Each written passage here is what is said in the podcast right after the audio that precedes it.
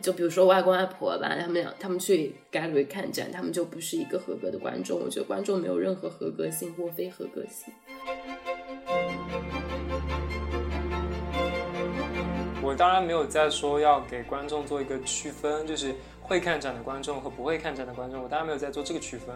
我只是说，当我们去看展的时候，你当然是希望你看到一件作品的时候，读到的东西越多越好了，对吧？拿我自己为例好了，可能三五年前我自己去一个展览，我只是享受那种看展的感觉，对于作品本身我是一窍不通的。我看到这个作品，我觉得我置身于这个环境之中，我很快乐。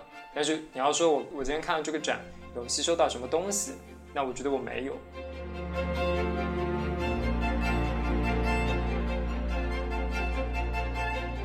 观众看你的作品的时候，他不会想到你的父亲，他们只会想到他们自己的家人，他们会想到他们家人生病，人会看到自己的东西。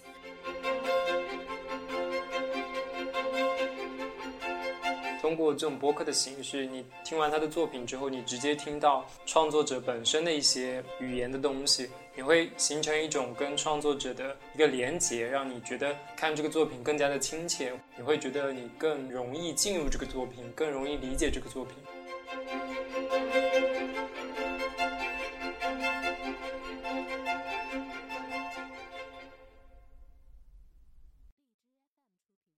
Hello，各位好。欢迎收听 Fika Plus 的第八期节目。这期节目我将首次尝试用播客的形式带各位听众用耳朵来听一次展览。那我个人是一个看展的爱好者，最近因为疫情的关系，给我出门看展带来了很多的困扰，所以我想通过播客来探索疫情下新的观展方式。然后我今天请来了一位我非常喜欢的艺术家，也是我的初中同学。然后我想先请他做一下自我介绍。大家好，我是葛瑞景，然后我现在在伦敦，我在皇家艺术学院念摄影的研究生，我今年七月就要毕业了。OK，那这期节目我将会逐个播放葛瑞景的四个与疾病相关的作品，我将会在每个作品播放完之后与创作者本人产生直接的对话，来了解每个作品背后的故事。那因为 g r a g i n 的这四个作品其实是四个影像作品，所以它不只是有声音，还有非常棒的影像。基本上每个作品都在一分钟到两分钟之间。所以如果你是在苹果的 Podcast、网易云、喜马拉雅或是荔枝 FM 上听到这期节目的话，我非常建议你一步至我的微信公众号，到这一期对应的推文里来收听本期节目。在那里你会看到创作者完整的四个影像作品。而且我还会把本期节目在推文里截成多个小段，在每个作品的下面附上该作品对应的音频。那微信公众号的名字就是我播客的名字，Fika Plus。好，那我们现在播放第一个作品，My Father is a Cow，总时长是一分十七秒。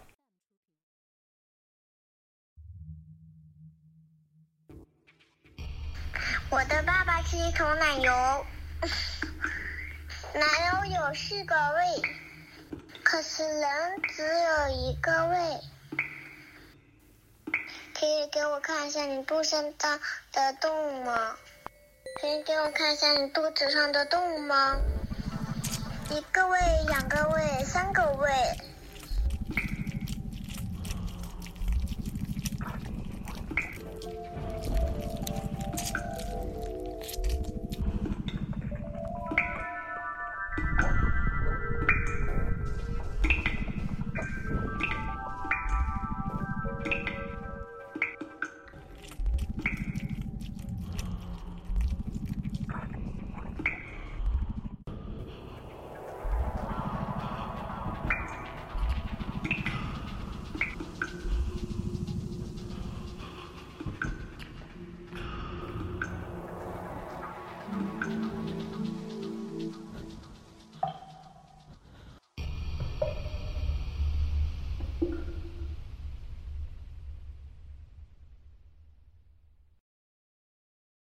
好，呃，我先表达一下我对这个作品的喜欢吧。开头那个孩子的配音实在是很适合你前半段影像的风格。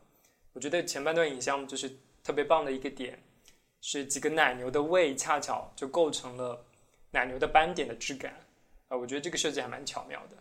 后半段的话，嗯，画风好像一转是一些医院的画面，和前面比较可爱的风格形成了一个很鲜明的对比。然后是一些挂点滴的画面，然后是一个从站立的人的视角去看一个病人的画面。这个作品直译过来就是说，我的父亲是一头奶牛。所以，呃，我猜想画面里的这个男人应该就是你的父亲，对吗？嗯，对。这视频的内容关于我父亲，他因为胃癌去世。然后，这些视频我做了有很久，虽然它只有一分多钟吧，但是我有很长一段时间都可能首先是经历情绪上的变化，然后后期再想办法去把它转化为作品。因为我一开始是我刚刚来英国的时候，然后我是接到我消息说我父亲过世，然后那时候我是超级崩溃。我还记得那天是我。我去健身，然后健身我把手机锁在那个柜子里，然后我再去就健身完去打开柜子的时候，我就收到消息说，嗯，爸爸去世了，然后我就在那个健身房门口爆哭，然后呢，有一个陌生人他路过，然后就看我哭的特别特别伤心，然后他还去 Tesco 就是这边的一个超市买了一个纸巾给我，然后就走了。就很长一段时间里，我就完全是在失去至亲的这个难过中没有办法走出来，就每天每天都在哭吧。坐地铁也在哭，然后上课也在哭，就所有可能打开一个抽屉的时候我也在哭。然后那时候就脑海中就会一直一直一直回复所有从小到大和他经历过的点点滴滴的事情。然后甚至我有时候就比如说看到镜子，然后我发现我自己会很像我爸爸。然后我就会哭，就想起来会觉得蛮那个的。这个视频之前我也做了眼睛的关于我眼睛疾病的一个视频，这个我们后面会谈。然后我就开始说，因为我的研究方向就完全被疾病啊、健康啊，然后人的生存状态啊、死亡啊这些议题给围绕着。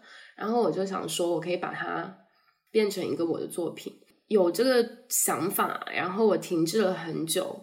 是因为我把一些素材放在我的剪辑框里的时候，我会觉得我有可能在消费这个事情，然后我当时我就完全完全没有办法，就是做这个事情。我觉得我把它变成我的作品，然后这件事情感觉很功利性，然后我就没有办法克服这一点，就一直翻来覆去弄这个视频。然后有一次我和我导师聊天的时候，我就和他讲这个我的想法。然后我导师就和我说：“他说这不是他的事情，这是你的记忆，你的回忆。”我又爆哭，然后我就觉得，对我就特别想去找一个很好的方式去切入这个话题。我不想让观众看我的作品的时候也感受到特别特别特别大的伤心。后来就是 Sophie Cow。一个法国的艺术家，他也做过很多关于他父亲死亡、他猫猫死亡、他母亲死亡的一些作品。就是我之前有问过他，我说：“你做这些作品的时候，你会觉得你自己被疗愈？就是做完这个作品，你就感觉过去了吗？”他当时给的一个状态，我觉得挺对的。他说：“观众看你的作品的时候，他不会。”想到你的父亲，他们只会想到他们自己的家人，他们会想到他们家人生病，他们会想到这些方面的事情。人会看到自己的东西，然后我当时就觉得特别对，就是我也不想说我通过我的视频去表达一个我很伤心的事情，我让所有人都感到这个伤心。我想。因为我觉得生老病死这样子的事情是人在任何阶段都会面临到的一个状态。我可能只是面临的比较早，或者是比较多。那我觉得就是也可以给他人一个动力，去在他们以后面临这件事情，或者是他们也面临这样子的事情的时候，一个力量。但是这又不对，就是你用作品去传递力量这种话是很错的。就是一方面我又那样想，一方面就可能做。一个自我表达吧。后来我有个朋友就和我提到过奶牛的事情，然后我当时我就觉得奶牛的这个角色特别特别适合，因为牛是有四个胃的。然后我当时看了一张图片，是农场主会在奶油的肚子上给它打一个洞，就是你看上去特别残忍，就像给奶油的肚子上挖了一个孔嘛，就感觉挺痛的。但是那个孔又是为了让，比如说奶牛吃进去什么那种垃圾的东西啊，或者脏的东西啊，就是人们农场主是可以帮奶牛把这些脏的东西给拿出来的，这样是为了让他们生活的更健康的。我在想的时候，因为患胃癌，它很大概率上是会有你会有那个大肠杆菌，所以所以你才会患胃，哎，不是大肠杆菌哦，幽门螺旋杆菌，你会患胃癌。然后我们家全家人当初测试是没有人是有幽门螺旋杆菌的，然后就不知道为什么就是会患胃癌，就感觉癌症的事情 suddenly 就发生了。我们后期就在我爸爸生病了之后，我们就会有去分析，就说为什么会得胃癌。我阿姨有时候和我说，说可能是你爸爸年轻的时候自己一个人住，然后不会做饭，然后吃很多罐头食品。然后我当时就就突然就觉得，就是如果我也可以成为那种农场主一样的人，我可以帮别人吃过的那些脏的东西去拿出来的话，那样可能人们。就不一定会患疾病，然后还有一个部分呢，就是因为牛真的有四个胃，就是我们平常吃那个牛肚嘛，就是牛的胃。然后呢，牛是可以把胃切掉的，它有四个胃，它把胃切掉一个，它也不会死掉。然后有时候我就会真的觉得，就如果我的爸爸真的是一个奶牛的话，他如果把那个生病的胃给切掉的话，他也可能会活着。然后我又觉得牛的形象吧，它非常符合我父亲在我心目中的感觉，就是很，其实牛它会比较对很踏实，牛就是蛮男性化的一个象征嘛。后来我就我就写了一些文本，然后我是让我妹妹给我配音的，就是那个讲话的那个声音是我妹妹哦，开头那个声音，嗯，对，因为这也是他爸爸。啊啊，这点很妙哎！对，你不说就根本不知道这背后的故事，就是说了之后，它的整个包括配音和一些你做的音频，就它让你的作品更加的完整。对我那时候就写就写剧本，也不是写文字给他，然后他念，然后我就发现小孩吧特别特别可爱，他真的会在那种。比如说很开心的那种语句上面，他就会情绪特别特别高涨，然后在那种很伤心的那种语句里面，他真的会那种进入那个语句里面就开始不开心。他高兴的，他都会可能把用唱歌把这个语句念出来，然后我就觉得特别特别适合这个作品的内容。嗯，是的。同样后半部分就那个点滴，我是。我是在照片上绘画的，然后那张照片也是我去年，不止去年，前前年，我总是我总是在那个阶段感觉过不过来，总是觉得那那一年还是去年，在前前年的时候，我又我回去去医院看过我爸爸，然后那张照片也是我在当时的那个病房里拍的，嗯，我。我在在那张照片上绘画画动画，然后它是一个点滴嘛，然后我的感觉就是，其实，在肿瘤医院的话，那种药物的无效性和那种治疗的徒劳感，和人的疲倦感，是和病人想要生存的那种感觉是相互违背的。嗯，就是分明你用了那么多药，分明你大家都还很努力的想要活着。但是根本还是不能活着，然后我就把那个滴管里面的那些药水就直接滴，直接往下滴，就是并没有走到人体里面。然后我就想去表达那种药物的无效性吧。嗯嗯嗯嗯，嗯，这点还蛮棒的。因为那时候我是快要毕业，然后我要出国，然后我那时候工作的事情又。是一个结束的状态，然后所有事情都交在一起，特别特别忙。然后我那时候又在北京，我没有办法总是回杭州。我当时我就就是，而且我知道我爸爸可能某一天他会过世，但是我当时我一直一直都觉得他不会过世，就是我整个人是无法去相信这个事情的。然后那时候就在病房里，我我们很多次是想要沟通的，但是就是整个时间状态是很静止的，就是我们没有办法，谁都没有去办法去说第一句话。然后我就觉得医院的这个状态是非常非常奇妙的，就像现在。就是大家在外界世界的时候，觉得整个社会的规律、整个社会的运作状态还是特别特别正常。然后，甚至你在国内，现在疫情已经特别好了，就感觉是你你和你在医院里面，你身边真实的有人生病的那样子的世界是完全不同的。而且在医院的状态里面，所有人都已经。就是医院里的状态、时间概念是非常非常的静止，一下午可能很漫长，但是什么突发情况发生的时候，那个时间概念又会变得很匆忙。就是这所有给我的感受，就是我觉得医院像一个架空的平行世界。那时候我就觉得在医院里可以体会到很多很多的感受，然后特别特别强烈的感受是我视觉上的一个冲击。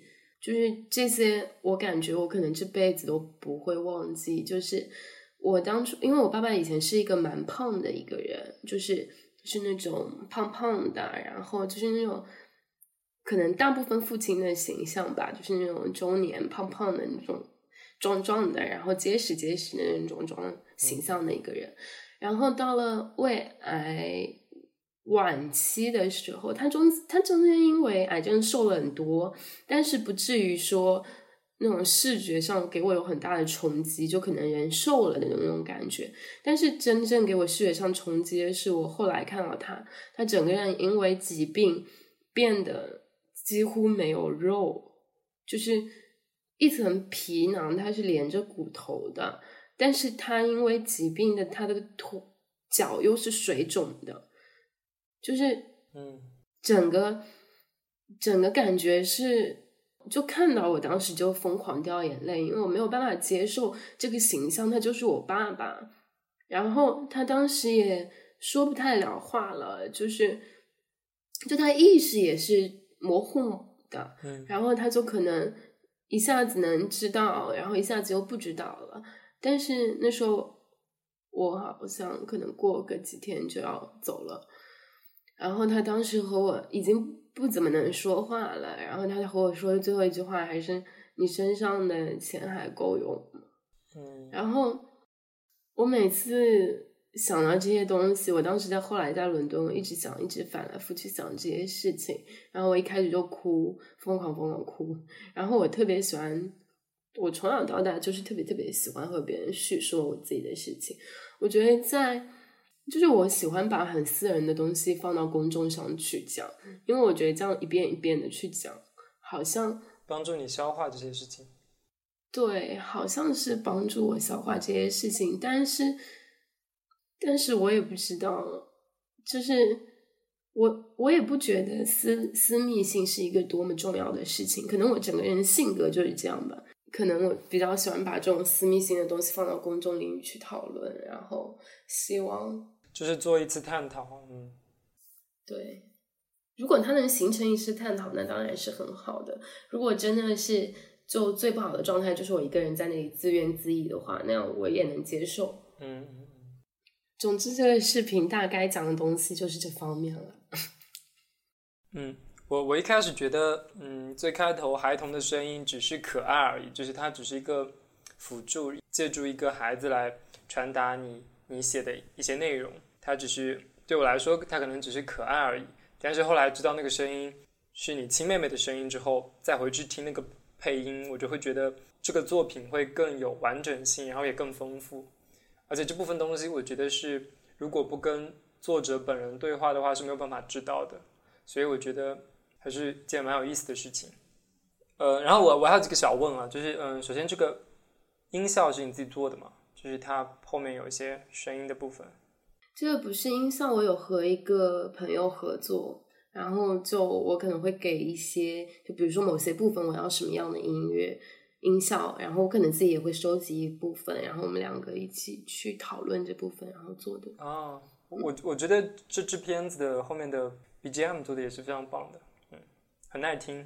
如果有如果有人要找他合作的话，我可以把他的合作方式甩在下面。可以可以可以，OK OK，好，那呃，我觉得差不多。嗯，我还想讲一点点，你说一点点，你说可以吗？就是因为因为我做我做这些作品的时候，我的创作我比较是想用，就是大家很少去直面苦难。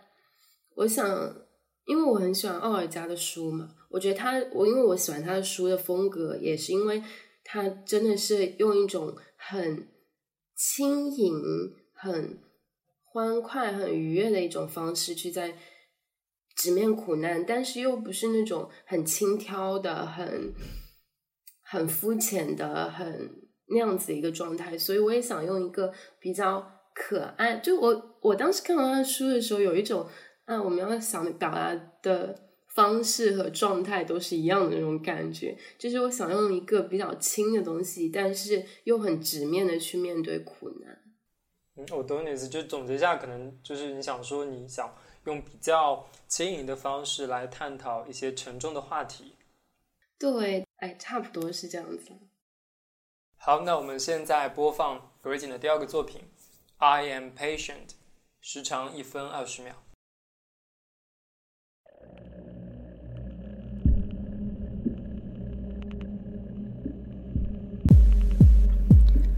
I'm 23 years old this year. My mental state and eyes. have come to an agreement without my knowledge. I could not speak. My eyes are blurry. I'm neither alive nor dead. The diseases speak through the body. The disease reveal the desire. The color of blindness is all white, not endless darkness. I started to have an increasingly strong passion for all things and people. I love the sky, flowers, and the waves. I love red like winter. If one day I really lost my sight, I may die live a life, become a fish, become a coconut tree. But I will try my best to remember all of it now.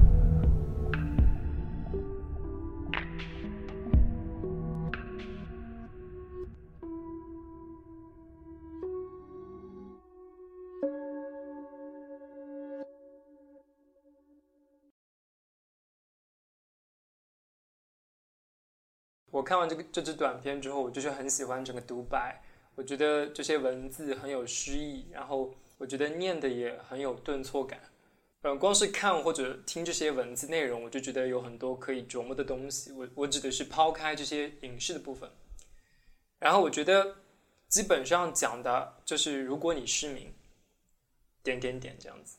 嗯，其中有一句讲到：“The color of blindness is all white, but endlessly。” Darkness，呃，我觉得对于我来说，失明就是意味着无尽的黑暗。但是在你的诗里，你说的失明意味着是全白，呃，我觉得还蛮有意思的。然后之后可以听一下你是怎么理解这句话的。好，后面你说到 I love red like winter，但是你配的却是蓝色海洋的画面。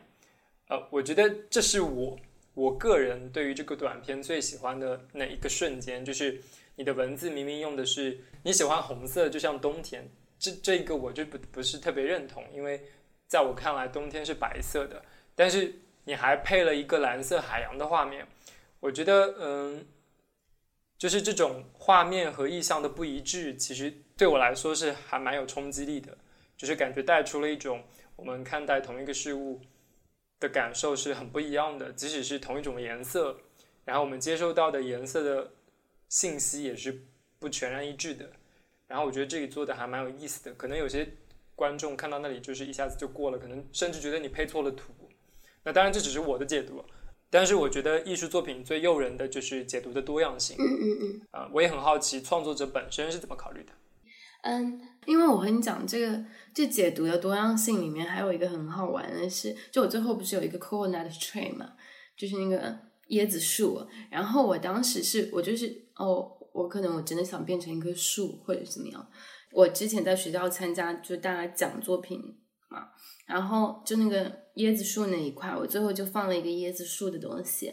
然后我当时我有一个同学，因为他们是以这边的视角去看的，然后他当时给我的反馈，我觉得特别特别有意思。他说：“嗯，我放椰子树是不是因为因为每年都会有被椰子树上面掉下来的椰子砸死的人啊？”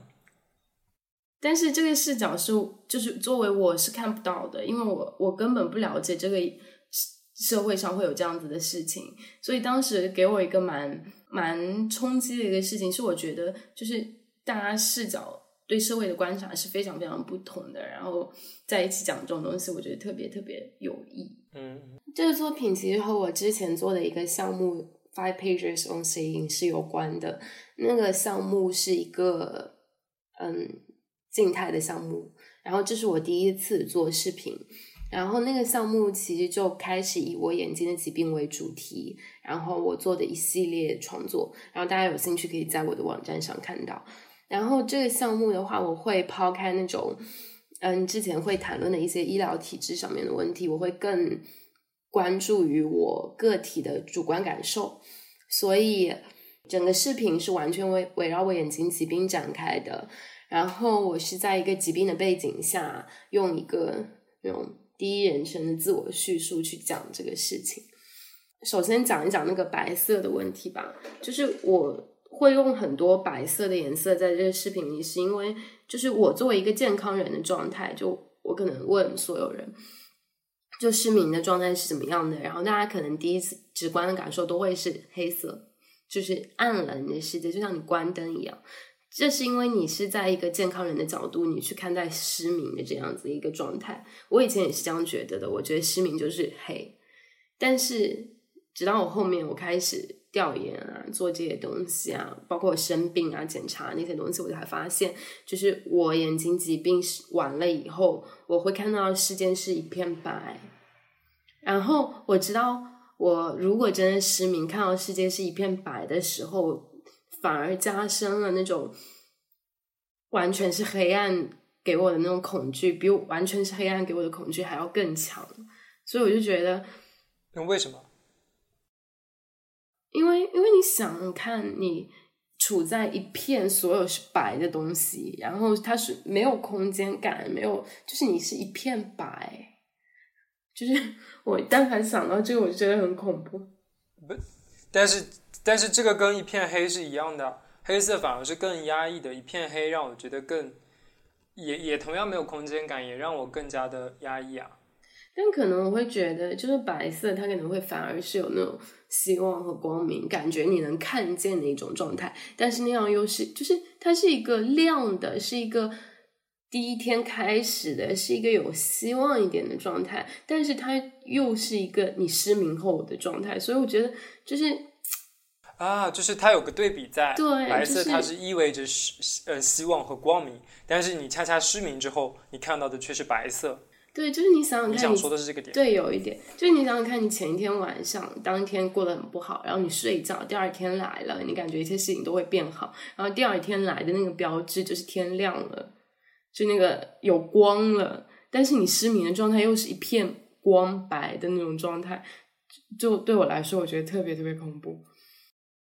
这视频主要是讲我眼睛生病了，然后我是一四年我刚去北京的时候，我眼睛生病了，我当时医生就会告诉我说我可能会失明。其实那时候我才大十八岁吧，然后我就特别特别害怕这件事情。我当时我一个人去看病嘛，医生就会和我说，直接直接和我说说你就会失明。然后我当时我就在医院里爆哭，因为我也不知道怎么做。其实那时候的整个经历是蛮蛮痛苦的吧，因为我眼睛不好，但是我又要去医院。去医院的过程中，我其实很难，连地铁站我到哪站下了车，然后连地铁站下到哪一站了，那个地铁的名字我都很难看清。然后我可能会问问边上的人，这里是哪一站啊，什么什么的。然后。我那时候我去医院，然后国内的医疗体制是你没有办法一直看一个医生嘛，我就我又去北京，那时候是最好的一个医眼科医院嘛，就很多很多人，然后我当时在那个环境里面，我每每都是很累的，因为你甚至很难找一个地方坐下，你要一直一直站着，然后你又是一个病人，然后那边所每次都会有人吵架，所有人都是那个氛围是一个很焦躁、很压抑，然后很痛苦的一个状态。然后我那时候甚至凌晨就要去排队，我才能看上当天的病。因为现在可能医疗体制好了，因为那是蛮哦，都六年前了吧。就那时候医疗体制是整个系统，我觉得相对来说是没有那么人性化的。然后我觉得在整个整个。这个这个项目里面会我会更关注于我个人的感受嘛，因为那时候北京有雾霾，我每一次眼睛不好了，我出门我都会说，哎，今天这个就是有点糊糊的那种感觉，那种白白的那种感觉，是今天有雾霾，还是我今天眼睛生病了？然后我就去一直考究这个问题，就是因为我很非常后面好了以后，我就非常发担心它会复发嘛。然后我就每天都会问我朋友说，到底是我今天是我是我有病，还是天气有问题之类的。就是，然后在你的一个感官失去的时候，你其实你自己的一对世界的一些主观感受，你是会加强的。嗯，就在整个经历里面，我会我我会看到看到很多很多人在疾病里面的一种状态吧。然后那时候我看那个苏安·桑卡格的那本书《疾病的隐喻》，它里面就写的有两种疾病嘛，一种疾病是可以治愈的，但是痛苦的；另一种疾病就是可以致人死亡的。然后其实我眼睛生病，它其实相对它这个疾病是会，就比如说你感冒或者累了就会复发。然后我的眼睛就相当于一块洁净的玻璃，然后上面有一道口子。比如说你感冒或者累了一次，这个口子就会往外扩，然后整个口子扩满了，你眼睛就是瞎了。这个病它之前会比较发生在老年人身上嘛。然后我就我就觉得，就是我的这个病其实相对于那种是一个可治愈但。就会反反复复发作，痛苦的。它不像癌症那样是直接致致于人死亡的一个状态。所以我就觉得，我眼睛生病和癌症这样子的疾病，它是就是世界上所有疾病的两种状态吧。好，那我们现在播放葛维锦的第三个作品《Vain》，时长两分零五秒。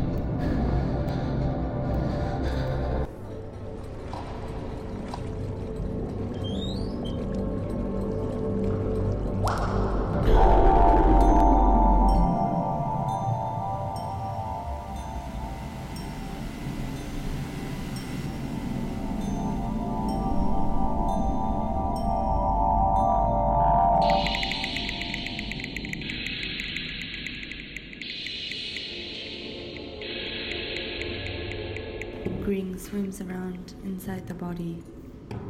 Green swims out of the body. Tiptoe, heel, tiptoe, repeat. I've forgotten how to walk. Left, right, right, left again. Jumping up and down around. I'm like a newborn child, observing everything. In a blurry haze, a chaotic mess. Standing up crouching down. The needle dives in the skin a little deeper. The blood seeps out a little more.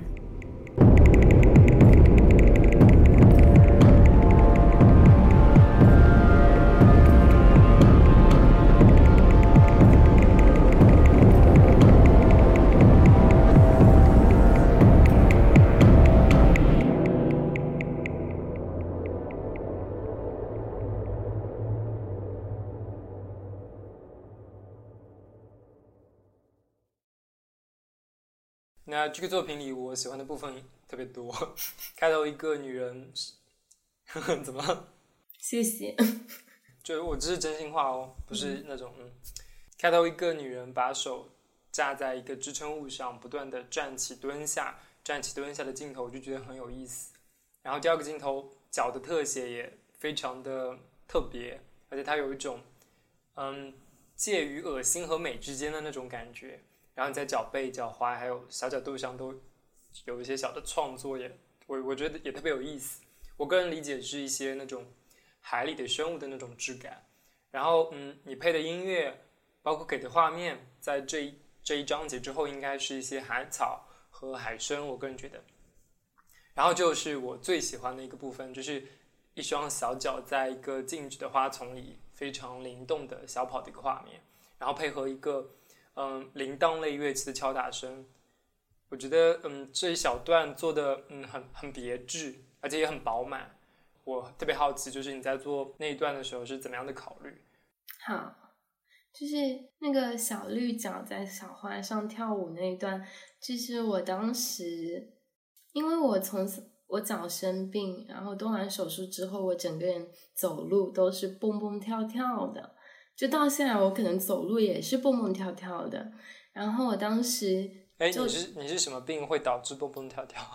天呐，我也不知道是什么，好像应该是臀肌萎缩，还不是什么，反正我已经记不得那个学名了。反正我，嗯，这个我可能之后会讲到整一个过程吧。就是我当时动完手术以后要做复健，复健完了以后，然后我到现在就是蹦蹦跳跳的走路。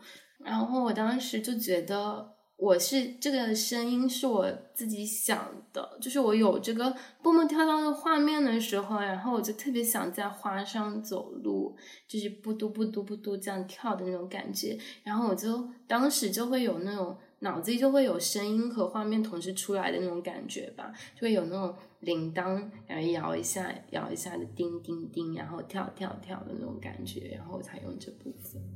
然后嘞，这个视频是关于我小时候我那个腿动手术。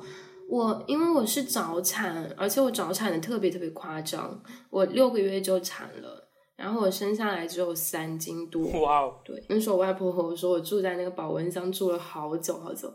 然后小时候就也有很多很多疾病，最明显就是我腿有。病后来就要动手术，然后快动手术之前，所有所有医生给我诊断的都是我股骨头坏死，然后我需要把整个腿的那种骨头都换掉，然后换成人造骨。然后那时候特别害怕，我全家人都特别害怕，我妈妈也特别害怕。然后外公外婆还打算卖房子，因为你换成人造骨了以后，你就要一直换的，我也可能就残废了，可能很难走起来吧。为什么你有这么多病啊？你你好惨哦！对我的，但是这是我的经历。哎，你想我把这一段剪到我们的节目里吗？嗯，我觉得我觉得可以啦，但是我也不惨，嗯，就是 就你可以把这些都剪进去，就是这样很不专业，这样很搞笑啊，就是和人对话，就很真实的人对。然后，然后我那时候。诶，我那时候就在动手术的前一天，他们专家会诊嘛，会诊出来就其实我不用把骨头换掉，就是我只要动一个就是胯骨那边的一个手术就行了。但其实我我每次后来想到这件事情，我都觉得特别特别特别呃惊险，就感觉是如果当时没有被发现的话，我就会整条骨腿的骨头都换掉。我现在只是动了一个小小的胯骨的手术。也不小小了，嗯，就是，然后我那时候是我第一次动手术，就是动大手术吧。然后我以前一直以为电视上就那种手术室只是就是一个门啊，然后所有人在外面。后来我才发现手术室是一个大楼，就所有人都在同时做手术。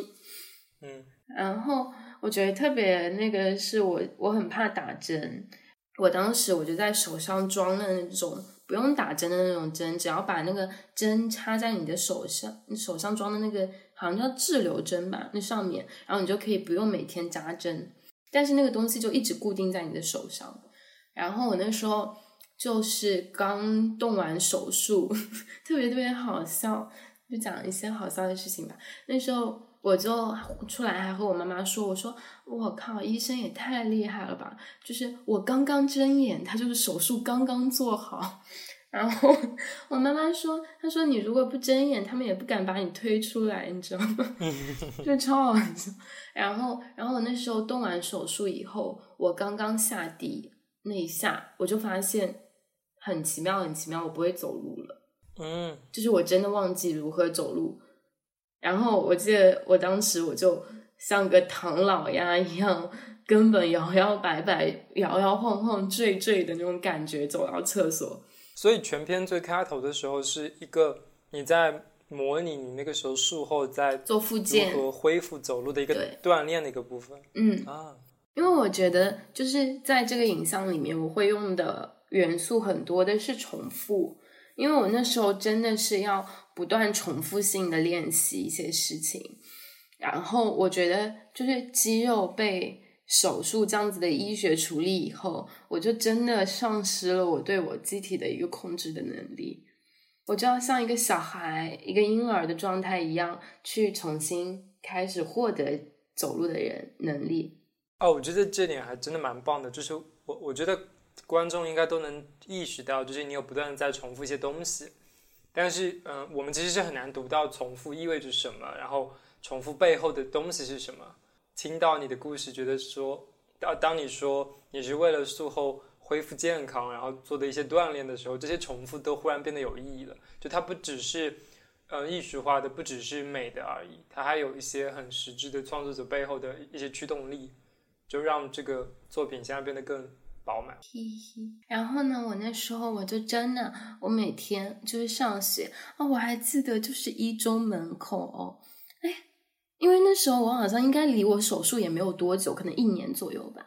就是我刚刚已经蛮会走路了，但是我每天都会观察别人，是你是前脚掌先着地，你还是后脚掌先着地？你到底是怎么走路的？你是如何正儿八经的走路？我那时候就会反反复复观察他人，就是对于一个初中生来说，走路对他们已经是习以为常的一个日常了，已经是一个潜意识里面的反应了。我就感觉在手术了以后，在医院里这样子的空间里，我的身体就成为一个需要反复机械运动，然后才能争取我本身作为腿的那种主体性，就是就是它要不断运动，它才能真的成为我的腿。嗯但我从小到大，另一方面就是我里面那些绿色的条条啊，那些游来游去的东西，其实我想表达的是疾病的机理，就是因为我手腿上有那个我小时候动手术的疤痕，以及我不知道为什么我从小就会有静脉曲张。嗯然后人们对于这种疾病的机理，第一反应肯定是异样的。这样子的异样，在社会的一个规训下，人们会觉得这是丑。因为小时候谁都有那么个阶段嘛，就是是蛮爱美的，然后是蛮在意他人眼光的。当时就比如说我穿短裤啊，或者是去游泳啊，然后大家就会指着你疤痕啊，你怎么有疤啦、你的腿上那些绿绿的是什么？然后小时候我在某一个阶段是会觉得这样子的是丑的，而且我也会以此为自卑。包括我现在可能别人问你说啊，你走路怎么蹦蹦跳跳，我也会就是有时候我就会反应过来。但是我现在我根本不在意这些东西了，嗯但是我就觉得，就是我想用美感的肌理再去定义什么是丑，什么是美，什么是正常，什么是畸形。就是我觉得，就人们觉得的美是社会规训下长期形成的一个美，但我也可以说另一种东西，在我的感我的感官里面，它也是美的。就我现在会觉得，绿色的静脉和皮肤的一个肌理，它也是美的。嗯然后我就想到上次我和导师有一次聊这个话题嘛，然后他就和我说，他有一次去一个便利店，然后就看到一个男生，他的鼻子会特别大，然后他当下就会看这个男的，嗯就是会看，然后他后来又会想，他拥有这个大鼻子，他是怎样一直生活着的？就是他会接受很多外人的眼光，然后我们俩就就这个话题就沉就静下来了，然后我就会觉得，为什么那样子的状态，人们会就是你本能的会反应这样子状态是异样，但是你又有什么资格说你自己是正常呢？就是你凭什么觉得端正的五官就是正常的五官？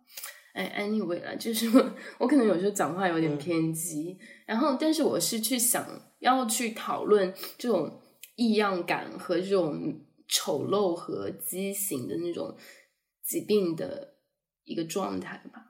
嗯，啊，我觉得就你，我觉得这这段差不多了，对不对？嗯，对。好，那我们现在播放葛瑞锦的第四个作品《A Little Tooth》，时长一分十三秒。Diary one. I have twenty-four teeth. I can't help but lick the sharp one.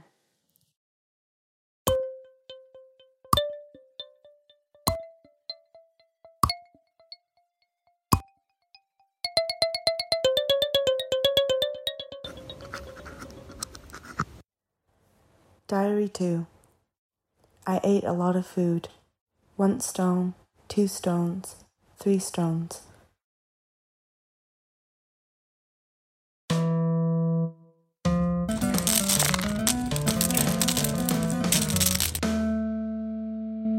Diary 3 When I open my mouth, I want to tell you how many stars are in one sky. You can come in and see them. Don't worry, I won't eat you.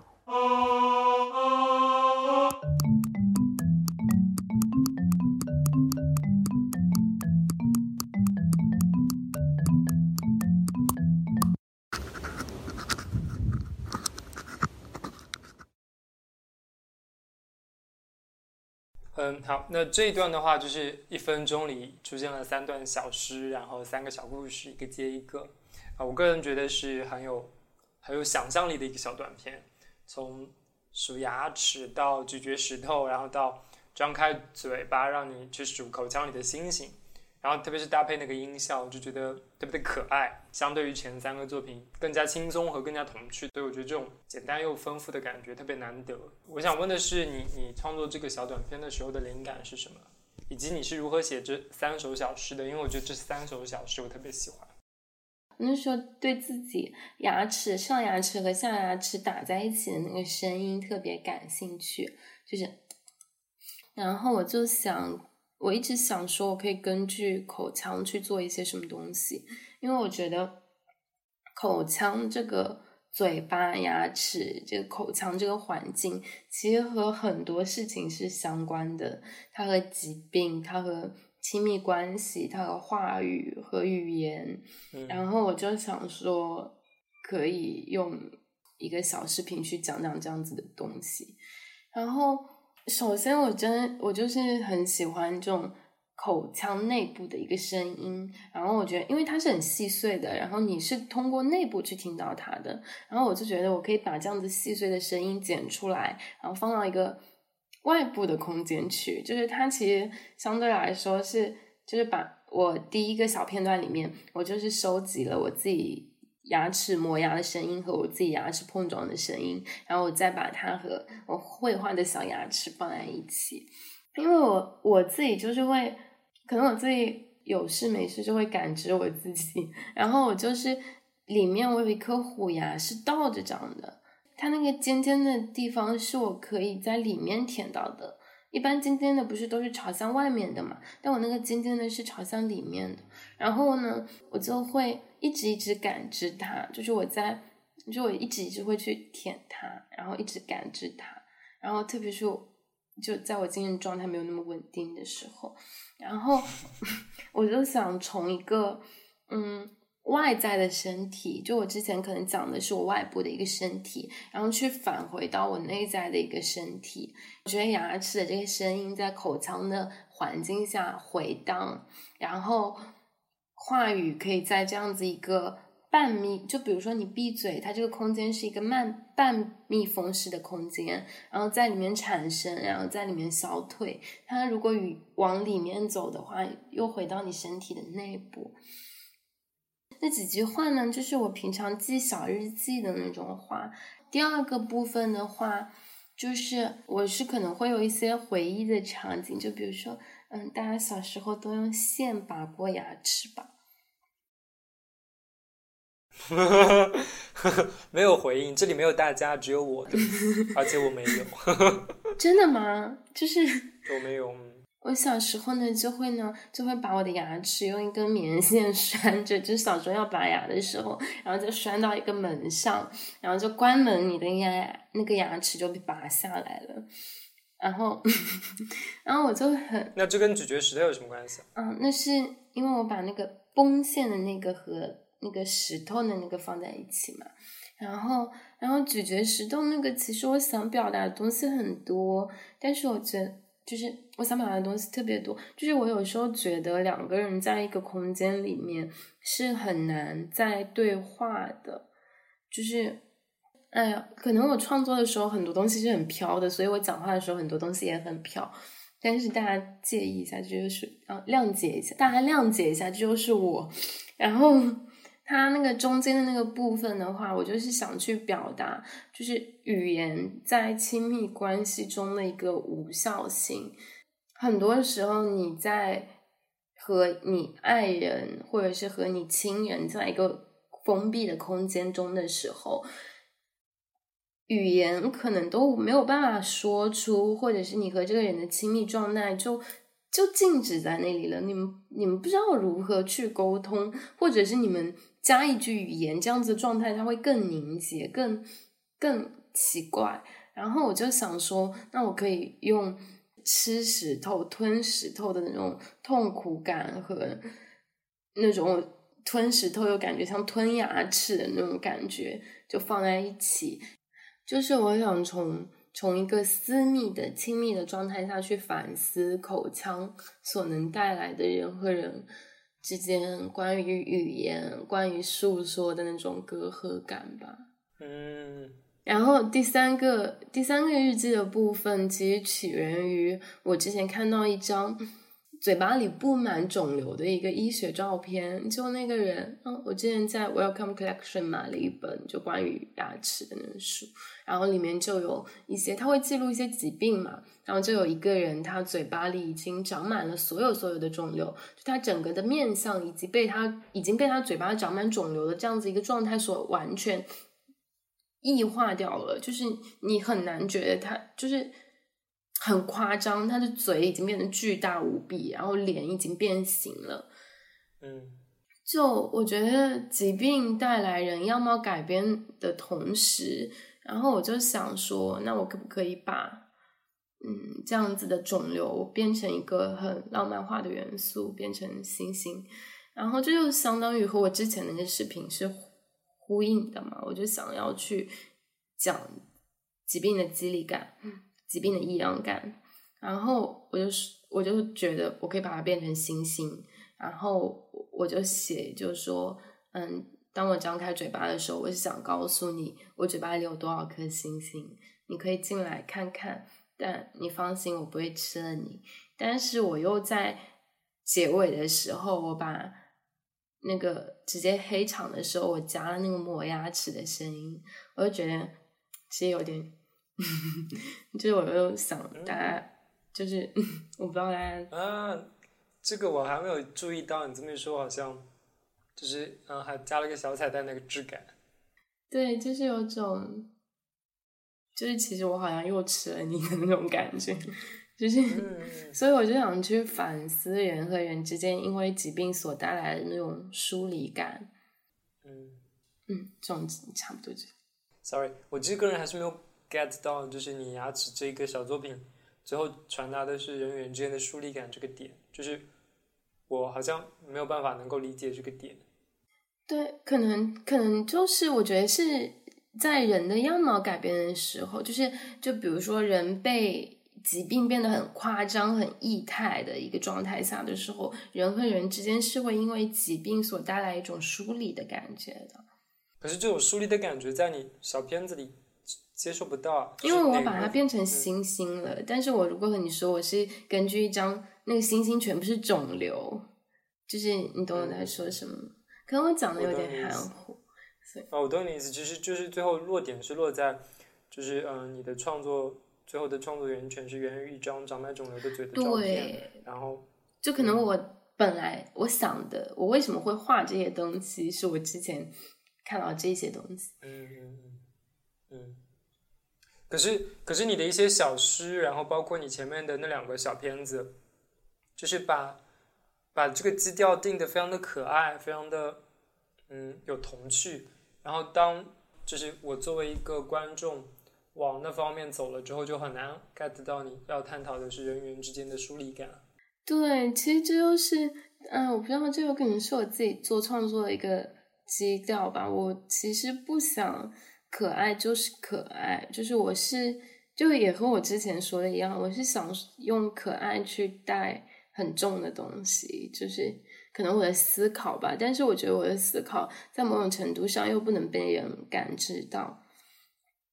嗯，那所以这段解释是很还蛮蛮好的。对，所以就是你你希望我们这段对话被录进去吗？可以啊，可以啊，我都可以。所以我就觉得，就是这可能也是我现在面创作面临的问题，就是大家可能单独看我的视频的时候，有些信息大家是没有办法获取的，但是同样我讲述的过程中，很多信息又被释放出来了，所以我就觉得，嗯，哎，这个也是我在自己在学习和进步的过程。我觉得也是这一期节目好像有很有意义的一个点，就是我们一般看到一个展厅里放的一件作品，我们是没有办法跟直接创作者对话的，所以我们其实是吃不到很多创作者要输出的信息的。但是如果通过这样的形式，然后直接跟创作者本人对话的话，你就会得到一些他想要传达的一些信息的内容。呃，我觉得是一件还蛮有趣的事情，就是你可以有自己的理解，但是你也一方面知道了说作者要表达的是什么。然后我还有个小问题，就是你一般这个作品的创作周期是多少？就是以这个作品为例，你用了多久？应该三四个月吧，因为我做东西很慢，然后前期我前期会调研的东西比较多一些，然后可能视觉上大家看起来就很短，但前期应该做的调研会很多，所以就会，然后自己又会改很多乱七八糟的东西，然后后期我也想展成的东西，然后就会可能有点啰嗦，有点久，但其实还好啊，三到四个月不久。但是这个片子很短又很久，哎，总之我就是有点，嗯，因为我同时我也还会在做一些平面类的东西和这些小视频。嗯，以上四个作品里，你个人最喜欢的是哪个？嗯，我喜欢那个奶牛的那个，呃为什么？因为就是那是我第一次尝试加小孩的声音进去，然后我觉得他整一个视频里面。嗯，可能我很喜欢我爸爸吧，然后我就觉得他对我的意义很大，然后我加了那个小孩的声音的那种整体的感觉，我特别特别喜欢，因为嗯，但是他们都是我自己做出来的东西，我都很喜欢，但是说说特别喜欢哪一个的话，我觉得可能是因为那个对我意义比较重大吧，所以我特别喜欢。嗯嗯，好。好，那你创作以上作品时候遇到最难克服的问题是什么？嗯，就是我觉得是姿态和角度的问题，就是我刚最早讲过的，就是我在做爸那个视频的时候，就是我不知道如何应该去很好的作为一个创作的姿态去面对这个事情，因为我就是我之前讲过，我很怕我在利用这个东西去消费它。对，去消费它，去利用它，就是这是可能是我碰到最难最难的问题。那你觉得你是艺术家吗？算吧，然后又不算吧，因为我不太喜欢说，就是艺术家的这个名号，就是我特别不喜欢这种所谓的名号，就是我觉得，我觉得做创作可能是我。一直一直会做的事情，因为我觉得做创作的时候，我真的可以很开心，然后它也让我有机会去拓宽我知识的很多面，然后对某一个领域进行非常深入的研究。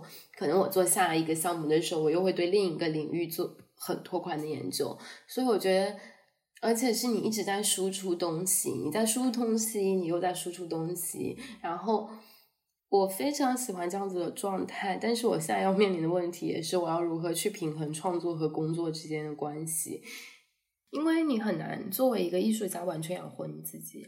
反正我很难，我现在因为我刚起步，我没有办法说说我完全作为一个艺术家也可以养活我自己。因为我不行，所以我现在满脑子的考虑就是我要去如何平衡这两者的关系。所以我觉得你说你能不能称自己为艺术家，可能我还没有完全在这个产业里面，所以我觉得我没有，并没有那么百分之一百的确定说我可以这样。但是我只能保证的是，我可以一直做创作。好，那你的下一个创作方向有想好吗？嗯，就是。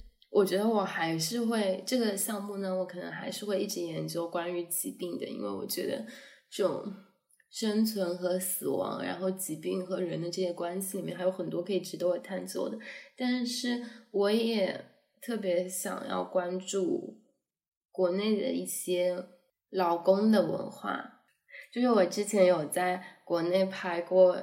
一个一些产业带的东西，然后就是因为我们从小生长在江浙那边嘛，然后很多城镇，他们每一个地方就会以一个产业为聚集去做一些东西。然后我当时我对这样子的某一个城镇以一个产业为聚集的状态非常感兴趣。然后我那时候有去几个地方，然后就比如说。哎，那是台州那边嘛？我忘我忘我记不太清了，这个可能有说错。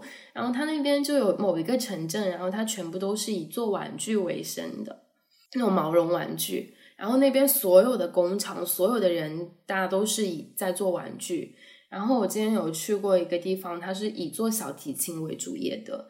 当地的那些人完完全全就只能，这是他们唯一能接触到的工种，但他们不会觉得自己是在创造艺术品，然后他们只是在做小提琴，做做一个工作。但是那个小提琴的感觉和一个劳工的感觉，就是，嗯，我很想去深入的在对再探讨一下劳工方面的东西，然后国内的一些。所以你之后打算回国发展？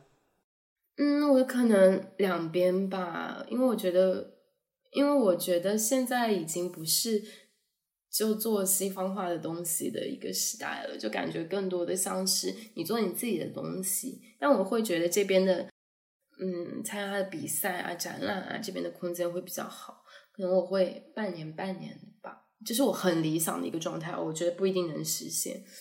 嗯，呃，我基本上我的问题就问完了。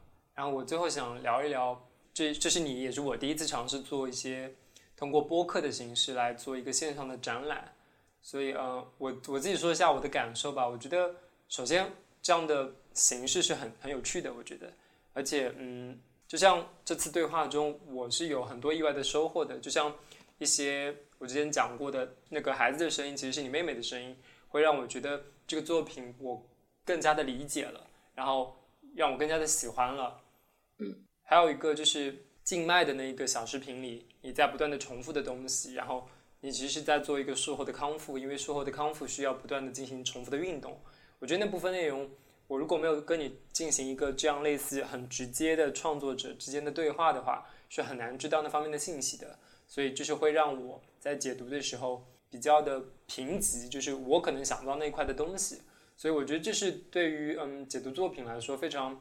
有帮助的，所以播客这个形式在这方面的角度来说，我觉得是很棒的。但是我个人觉得，用播客来做展览还是有很强的局限性的。首先，他的作品必须是要有音频的，这样的话你播客里才能播放东西。然后有没有画面的话，这个就又不好说，不一定，对吧？那如果有画面的话，你可能去一步之公众号可能更合适。如果你没有画面，只是纯声音的话，那你当然播，我觉得播客是合适的。但是另一方面的话，你的音频的时长不能太长，嗯，因为如果你太长的话，很容易丢失观众，他可能听众就呃丢失听众，他可能听众听了一会儿就，他如果不感兴趣的话，他就走了，所以他就也不会去接收到后面的信息。所以嗯，我个人觉得就是嗯，播客的形式来展览的话，你的音频的内容可能在。两分钟左右是合适的，如果超过三分钟，我个人就觉得太长了，这样子。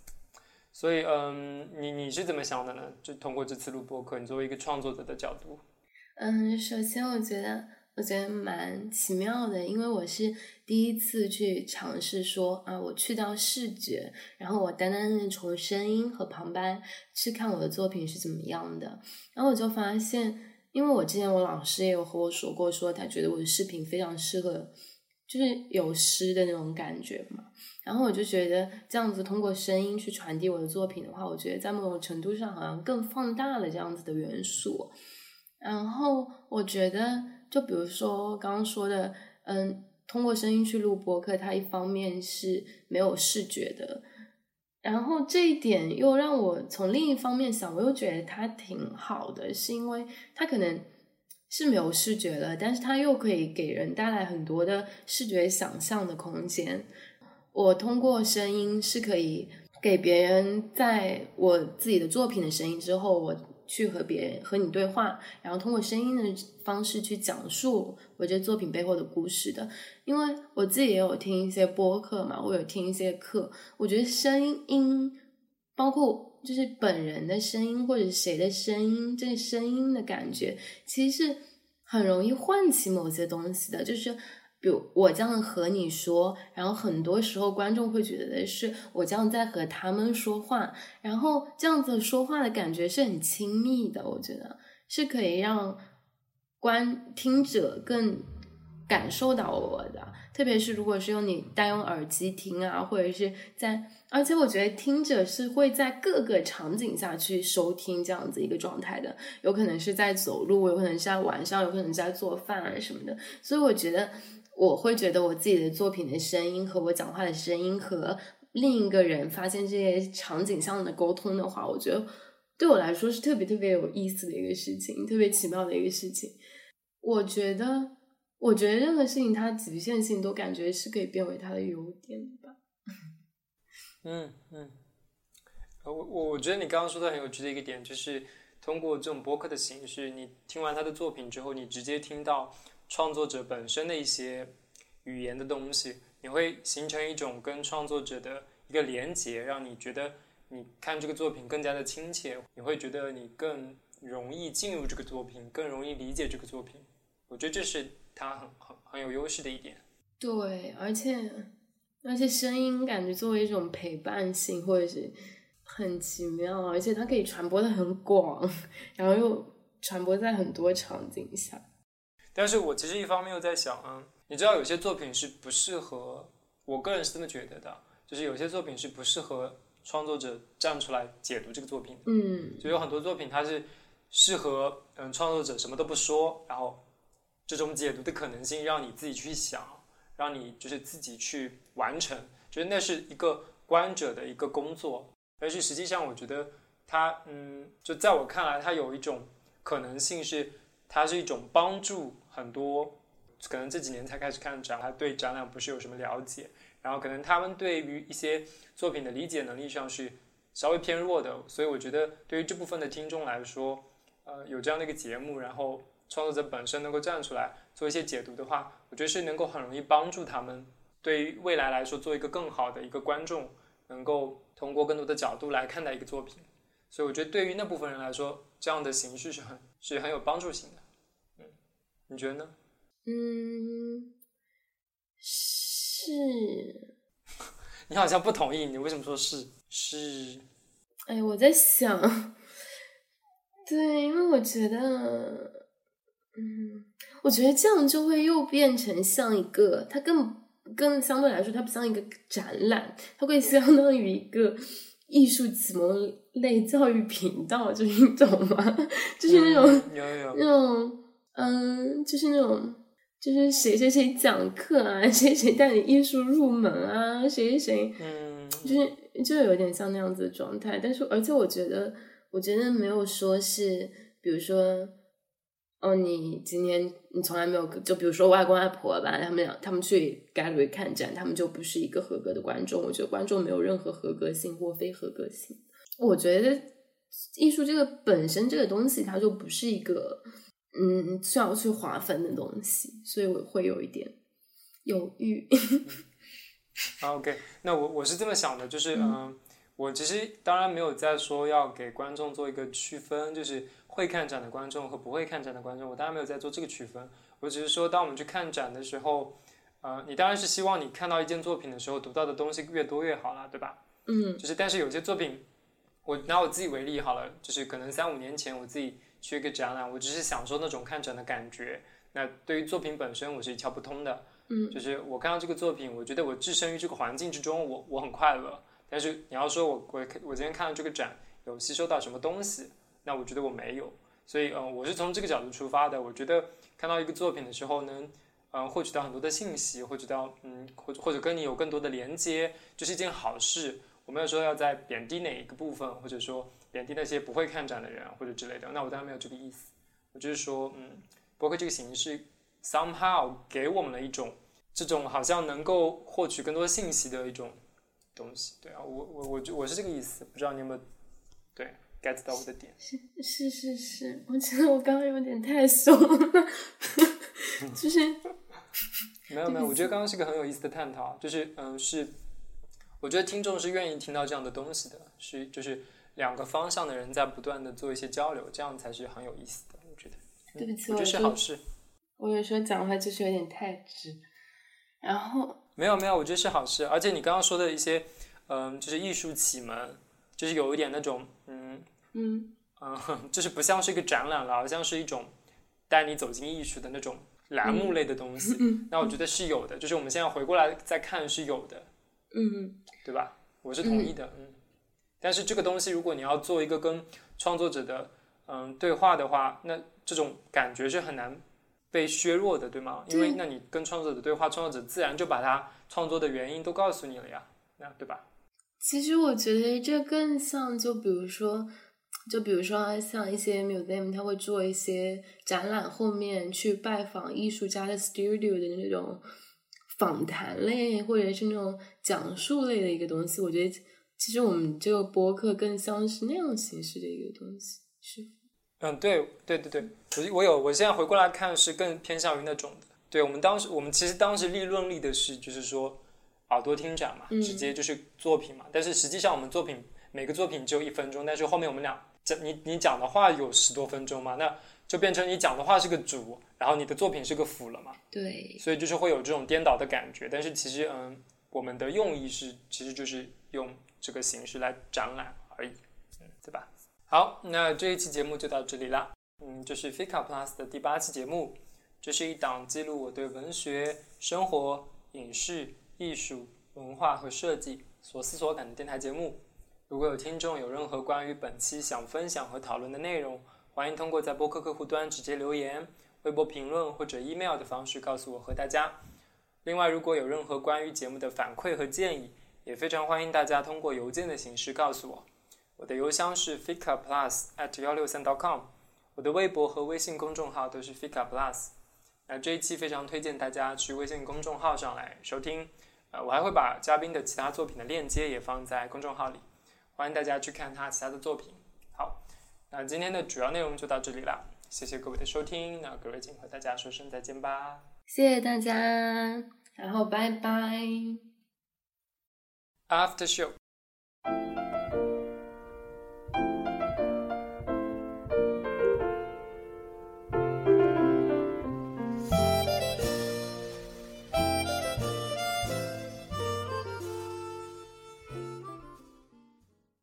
等我等我个五分钟是可以的吗？你就你现在拿个五分钟，你为什么需要五分钟啊？你那么难找吗？嗯，这是第稍等第三个项目。你的文件夹也这么 也太不规矩了吧？五分钟，五分钟我都可以走到英国了。好吧，这个这个我我就凭我印象走，因为它记在我笔记本里，然后我的笔记本是有点难找。然后呢，我看一下我我找到英文的了，我直接看英文翻中文。嗯，回到我们你觉得它是有东西可讲的吗？嗯有啊，很可爱的。嗯，好好，那你讲。嗯。